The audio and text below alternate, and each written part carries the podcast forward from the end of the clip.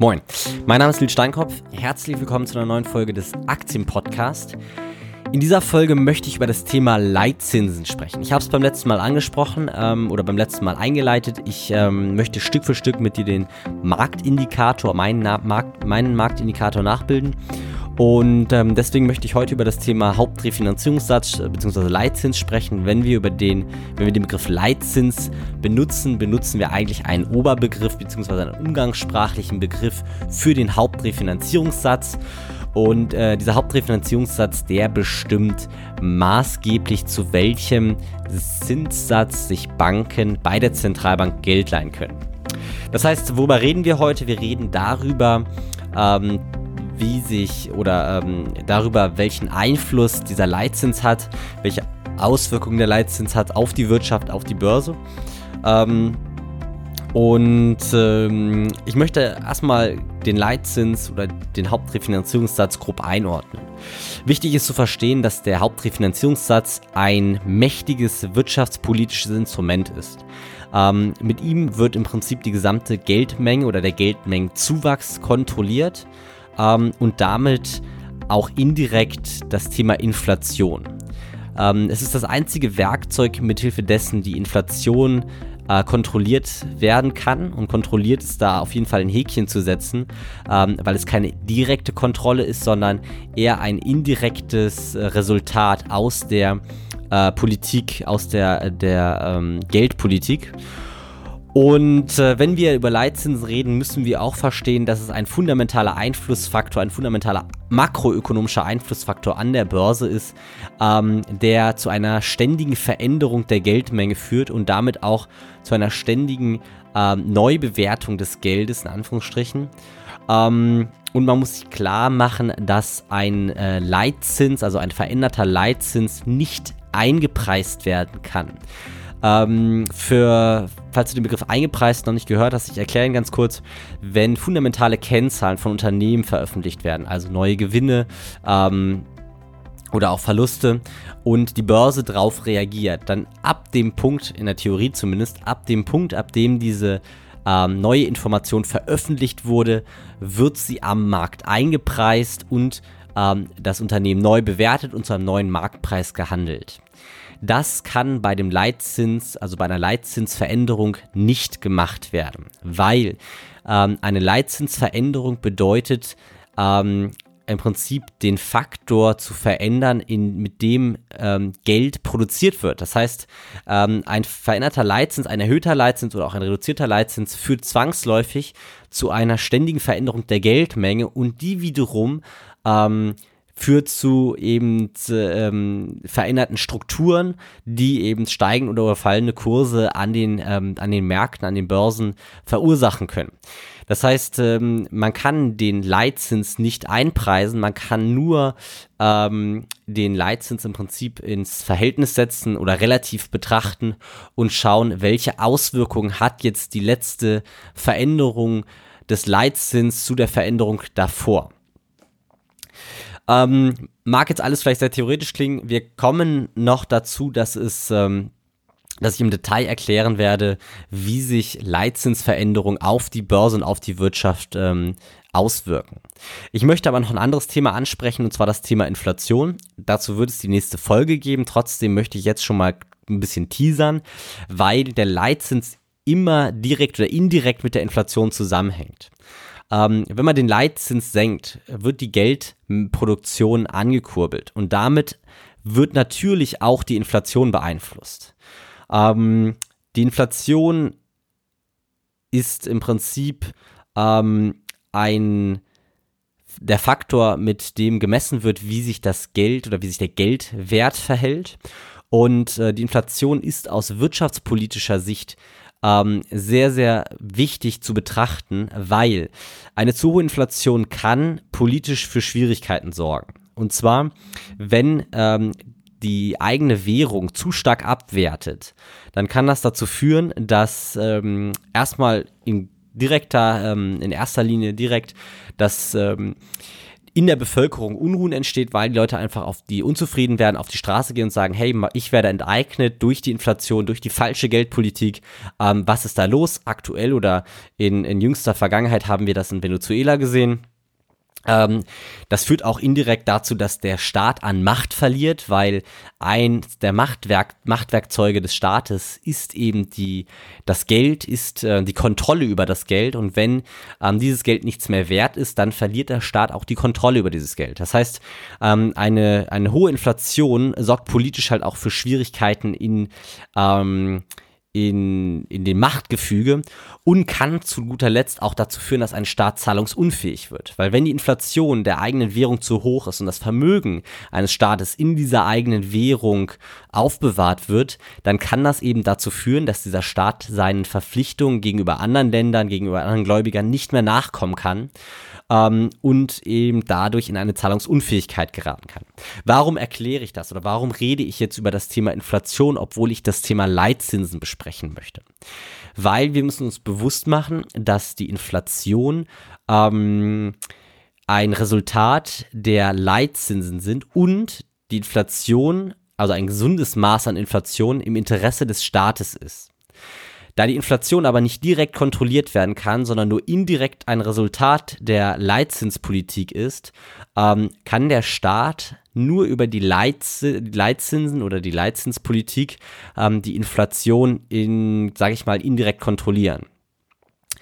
Ähm, wenn ich von einem gesunden Maß an Inflation rede, dann rede ich darüber, dass ähm, sich dieses Maß zwischen man streitet sich da ein bisschen drüber, sag ich mal, zwischen 0 und 3 Prozent bewegt. Das heißt, eine absolute Preisstabilität bis, zu einer, bis hin zu einer geringen Inflation. Ähm, und zwar gehen, äh, geht man als Wirtschaftswissenschaftler davon aus, dass ähm, die Inflation oder eine gesunde Inflation dazu führt, dass eben die Wirtschaft angekurbelt wird, weil eben konsumiert wird, weil eben investiert wird. Und wenn man eine Deflation hat, und zwar eine Währung, die mehr wert wird, dann sinken eben Konsumneigungen, dann sinken Investitionen, weil die Leute eben sagen, nein, warum soll ich mein Geld ausgeben? Es wird morgen, es ist morgen mehr wert als heute, ähm, dann spare ich lieber. Und deswegen ähm, ist eben dieses gesunde Maß an Inflation von 0 bis 3 Prozent das, was man als Ziel, was sich Staaten als Ziel setzen. Und jetzt komme ich in das Thema rein. Dafür ist die Zentralbank zuständig. Die Zentralbank ist ähm, eine staatliche Institution, die Kontrolle über den Leitzins hat. Und Aufgabe der Zentralbank ist es, die Preisstabilität oder das gesunde Maß an Inflation in einem Wirtschaftsraum zu kontrollieren bzw. Ähm, zu beeinflussen. Das heißt, die Zentralbank, die Aufgabe der Zentralbank ist es primär ähm, dafür zu sorgen, dass das Geld wertstabil bleibt und damit auch die Macht des Staates über die ähm, Zahlungsmittel erhalten bleibt. Und nachrangig ist das Ziel aber, möglichst dafür zu sorgen, dass die Wirtschaft durch ähm, eine lockere Geldpolitik ähm, sage ich mal, am Laufen bleibt, also nicht erdrosselt wird, beziehungsweise im Idealfall sogar unterstützt wird. Das heißt, ähm, es gibt ein primäres Ziel, das ist Geldstabilität, ein nachrangiges Ziel, das ist die Unterstützung der Wirtschaft und dann gibt es noch so, sage ich mal, Nebenaufgaben oder Aufgaben, die mit dem Ganzen einherkommen. Also die Aufgabe der Zentralbank oder Aufgaben der Zentralbanken ist es eben, ähm, die äh, Banknoten auszugeben. Also sie haben die Kontrolle über die Banknoten. Ähm, die Zentralbank haben gewisse Aufsichtsverpflichtungen oder Aufsichtsaufgaben. Ähm, ähm, sie kontrollieren ähm, die, ähm, die, die, die Geldmenge im Prinzip. Kontrolle im Sinne von überprüfen oder, oder berechnen den aktuellen Wert an ausgegebenen Geldmengen. Also auch, sag ich mal, als Teilaufgabe Erhebung von Statistiken. Und eine ganz wichtige Aufgabe ist eben die Bestimmung des Leitzins. Die Zentralbank ist dafür zuständig, den Leitzins zu bestimmen und zu veröffentlichen und kann damit eben äh, direkt bzw. indirekt äh, die Geldmenge kontrollieren. Wenn der Leitzins gesenkt wird, können sich Banken bei der Zentralbank günstiger Geld leihen und dadurch auch ihren Kunden günstiger Kredit zur Verfügung geben. Dadurch steigt natürlich das, ähm, ähm, das Verlangen oder die Nachfrage nach Krediten und damit erhöht sich die Geldmenge. Das heißt, über, den, über einen niedrigen Leitzins kann die Geldmenge erhöht werden, über einen erhöhten Leitzins kann die Neuausgabe der oder die Neuausgabe der Geldmenge reduziert werden. Ähm, Sprich, die Bestimmung des Leitzinses ist ähm, deren Hauptaufgabe, weil dadurch alle anderen Nebenaufgaben oder Ziele, die die Zentralbank hat, ähm, beeinflusst werden können. So, und jetzt komme ich zu dem wichtigen Thema, welche Auswirkungen hat denn der Leitzins? Und ich möchte jetzt einfach mal hypothetisch das Spiel durchgehen. Wir kommen von einem Leitzins und der Leitzins wird gesenkt. Also die Auswirkung einer Leitzinssenkung. Und ich habe hier auch mal so eine schöne Zeichnung gemacht, die werde ich auch mal in die Facebook-Gruppe hochladen, ähm, bei der ich mal versucht habe, alle Einflussfaktoren, Auswirkungen irgendwie äh, auf ein Blatt Papier zu bringen, damit ich auch ja nichts vergesse in dieser Folge. Deshalb spreche ich über das Thema Auswirkungen einer Leitzinserhöhung. Ähm, erstmal primär ist natürlich die direkte Auswirkung, dass sich Banken günstiger Geld leihen können. Das heißt, die Zinsen sinken, Kredite werden günstiger, die Geldmenge steigt. Ähm, durch das Steigen der Geldmenge hat man auch indirekt sofort wieder äh, eine steigende Inflation. Was heißt sofort? Man hat irgendwann eine steigende Inflation, nicht sofort. Ähm, sofort ist das falsche Wort da, sondern irgendwann in Zukunft wird dann die Inflation steigen. Die Auswirkung der Inflation findet sehr verzögert statt. Es ist nicht so, dass die äh, Marktteilnehmer sofort merken, es ist mehr Geld da und äh, damit das Geld niedriger bewerten, sondern bis die Inflation dann ansteigt, können einige Monate, Jahre vergehen Sprich, ähm, die Auswirkung kann erst viel später eintreten als die Ursache eben. Dadurch, dass die Zinsen sinken, ähm, also zurück, Zinssenkung, Kredite werden günstiger und Geldmenge steigt, das waren die drei Auswirkungen. Dadurch, dass die Zinsen sinken, steigt die Sparneigung. Ähm, durch eine steigende Sparneigung ist ganz klar, ähm, hat zwei Gründe. Weniger Neuanlagen, weil man sich sagt, gut, jetzt kriege ich eh keine Zinsen mehr, dann brauche ich auch kein Geld anlegen, beziehungsweise anders, dass man sagt, okay, äh, ich löse mein Sparguthaben auf, ich kriege eh keine Zinsen. Das wiederum führt beides wieder dazu, dass der Konsum steigt, weil das Geld in andere Dinge ähm, fließt, unter anderem auch in Konsum. Und ähm, der zweite Punkt, wenn sich Banken günstiger Geld leihen können, Kredite werden günstiger, steigt natürlich der Konsum. Das heißt, auch das ist eine Auswirkung des Konsums. Ähm, ich habe das Steigen des Konsums mal auf drei Kernbereiche reduziert und zwar auf Investitionen, auf den Immobilienboom, also Investitionen. Unternehmer fangen an, einfach Geld sich zu leihen, um in ihr Unternehmen zu investieren. Ähm, sie kaufen Maschinen und Anlagen, dadurch werden Arbeitsplätze geschafft, weil die Maschinen und Anlagen müssen produziert werden. Sie, verkau äh, sie kaufen Immobilien, Beziehungsweise der zweite Punkt ist auch ein Immobilienboom. Immobilien sind ein sehr, sehr kreditlastiges Geschäft. Das heißt, immer dann, wenn Kredite günstig sind, steigen auch Immobilienpreise, ähm, auch extrem. Und äh, zu guter Letzt, oder der dritte Punkt ist die Nachfrage, steigende Nachfrage nach Waren und Dienstleistungen. Einfach dadurch, dass Geld günstig ist, kann man eben auch Dinge konsumieren auf Kredit. Ähm, und auch das führt eben zu einer oder ist Teil des steigenden Konsums. Und all das führt zu einem Aufschwung der Wirtschaft. Steigender Konsum führt zum Aufschwung der Wirtschaft. So, dann habe ich ähm, noch eine weitere Auswirkung und zwar, dass eben durch die ähm, sinkenden Zinsen eben natürlich auch die Zinsen auf Staatsanleihen sinken. Ähm, wenn man weniger Geld am äh, am Zinsmarkt bekommt, sind natürlich auch Staatsanleihen günstiger. Dadurch sinkt die Nachfrage nach Staatsanleihen. Ähm, dadurch sinkt dann auch die Nachfrage nach dem Euro. Warum? Weil es eben auch ausländische Investoren gibt, die in Staatsanleihen in den Euro investieren und wenn eben die Zinsen in dem Euro niedrig sind, dann sind die Zinsen für die Staatsanleihen niedrig und dann ist die Nachfrage nach diesen Euro-Staatsanleihen Staatsanleihen natürlich auch geringer.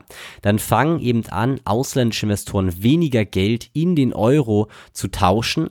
Das heißt, weniger Nachfrage nach dem Euro. Das führt zu einer Abwertung des Euros.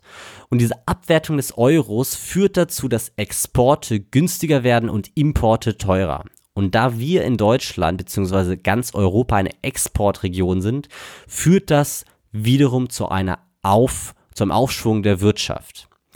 Ähm, Das heißt, insgesamt ist der Leitzins oder führt der Leitzins oder eine Leitzinssenkung zu einem Wirtschaftsaufschwung, ähm, wohingegen eine Leitzinssteigerung genau das Gegenteil hervorruft. Und ähm, ich möchte nochmal darauf ansprechen, die Leitzinssenkung führt auch zu einer Inflationssteigerung. Das heißt, wenn wir eine Leitzinssenkung haben, dann wird diese zwangsläufig irgendwann durch ein Inflationsproblem also, äh, oder sagen wir anders. Warum können die Zentralbanken den Leitzins nicht dauerhaft niedrig halten? Weil wir dann ein Inflationsproblem bekommen. Ähm, bei einem niedrigen Leitzins werden wir zwangsläufig irgendwann ein Inflationsproblem bekommen und dadurch sind wir irgendwann wieder gezwungen, den Leitzins zu erhöhen. Und wenn genau das passiert, dass der Leitzins wieder erhöht wird, spielt dieses ganze Spiel andersrum. Ähm, ein erhöhter Leitzins führt dazu, dass sich Banken teurer Geld leihen können. Dadurch steigen die Zinsen, Kredite werden teurer, Geldmenge steigt, äh, beziehungsweise die Geldmenge steigt weniger schnell. Äh, sie sinkt nicht, sondern sie steigt weniger schnell. So, die, die, ähm, die äh, steigenden Zinsen führen dazu, dass die Sparneigung steigt. Das wiederum führt dazu, dass mehr Neuanlagen gibt, ähm, Sparguthaben aufgestockt werden, weniger wird konsumiert, konsumiert, das heißt der Konsum sinkt, es wird weniger Investitionen geben, es wird weniger Leute geben, die Immobilien kaufen, das heißt insgesamt Nachfrage nach Waren und Dienstleistungen fällt, das drosselt die Wirtschaft. Umgekehrt führt es dann auch noch dazu, da Außerdem führt es auch noch dazu, dass Zinsen auf Staatsanleihen steigen, die Nachfrage nach den Staatsanleihen sinkt, damit die Nachfrage nach dem Euro steigt und damit eben eine Aufwertung des Euros stattfindet. Exporte werden teurer, Importe werden günstiger. Wir als Exportregion wollen das so nicht. Das heißt, damit führt auch die Währungsstruktur die zwangsläufige Währungsstruktur zu einem Abschwung der Wirtschaft. Das heißt, wir können zusammenfassen, wir als, ähm, als Exportregion ähm, oder unser Wirtschaftsraum insgesamt ähm, profitiert von einem niedrigen oder von einem von einer Senkung des Leitzinses, des Hauptrefinanzierungssatzes, ähm, beziehungsweise die Wirtschaft äh, profitiert von einer Senkung des Hauptrefinanzierungssatzes und damit profitiert natürlich auch die Börse davon. Es gibt aber noch einen zweiten Faktor und zwar immer dann, wenn es mehr Geld an insgesamt gibt, dann findet auch ein Teil dieses Geldes immer den Weg an die Börse. Und ich simplifiziere jetzt, aber wenn man betrachtet, also die Börse als ein, die Aktien als ein Gut betrachtet, ein Gut, das ein knappes Gut ist, weil nur weil die Geldmenge steigt, steigen nicht unbedingt die Anzahl der Aktien. Das heißt, ich, ich simplifiziere jetzt, äh, nagelt mich darauf nicht fest. Und zwar, wenn wir eine Aktienanzahl von 10 Unternehmen oder 10 Aktien haben und wir eine Geldmenge von 10 Stück haben, dann ist der Durchschnittswert einer Aktie, wenn das Geld zu 100% an der Börse ist natürlich, ein Stück pro Aktie.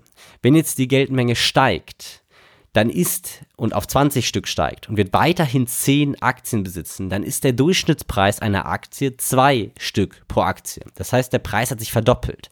Also mit steigender Geldmenge führt das auch zu einem steigenden zu einer steigenden, zu steigenden Preisen an der Börse. Man könnte das auch eine Inflation von ähm, Wertpapieren nennen. So wie es eine Inflation auf Immobilien gibt, das heißt Immobilienpreise steigen drastisch bei einer Leitzinssenkung, steigen auch Kapitalmarktpreise oder Wertpapierpreise. Das heißt, insgesamt können wir zusammenfassen für uns als Investoren, für uns als Investoren an der Börse, dass eine Leitzinssenkung uns in die Karten spielt, die Wirtschaft unterstützt und damit auch die Börse unterstützt und auch noch direkt durch die steigende Geldmenge dazu führt, dass mehr Geld an die Börse, seinen Weg an die Börse findet. Das soll es für heute gewesen sein zu dem Thema Leitzinsen. Ich hoffe, die Folge hat dir gefallen. Ähm, wenn ja, würde ich mich über eine positive Bewertung bei iTunes freuen, wie jedes Mal. Ähm, außerdem würde ich ähm, mich freuen, wenn ich dich in der Facebook-Community, also der Aktien-Podcast-Community bei Facebook wiederfinde. Dort werde ich auch meine Notizzettel für diese Folge hochladen, ähm, der vielleicht ein bisschen verwirrend ist, aber auf dem ich versucht habe, ähm, all meine Stichpunkte unterzubringen. Ähm, ist auf jeden Fall interessant zu sehen. Ähm, und ansonsten ähm, wird es die nächste Folge über das Thema Inflation geben. Da werde ich das Thema Inflation noch genauer aufgraben. Ich werde mir ähm, zeigen, welche Auswirkungen Inflation ähm, auf ähm, die Wirtschaft hat. Und ähm, was ich auf jeden Fall noch machen werde, ist eine weitere Folge zu dem Thema ähm, Leitzins, wie wir eine Strategie daraus bauen. Also kurze Folge, äh, wie man eine Strategie, eine einfache Strategie auf den Leitzins setzen kann. Aber ansonsten soll es, wie gesagt, für heute gewesen sein. Ähm, ich freue mich auf die nächste Folge. Bis dann, ciao.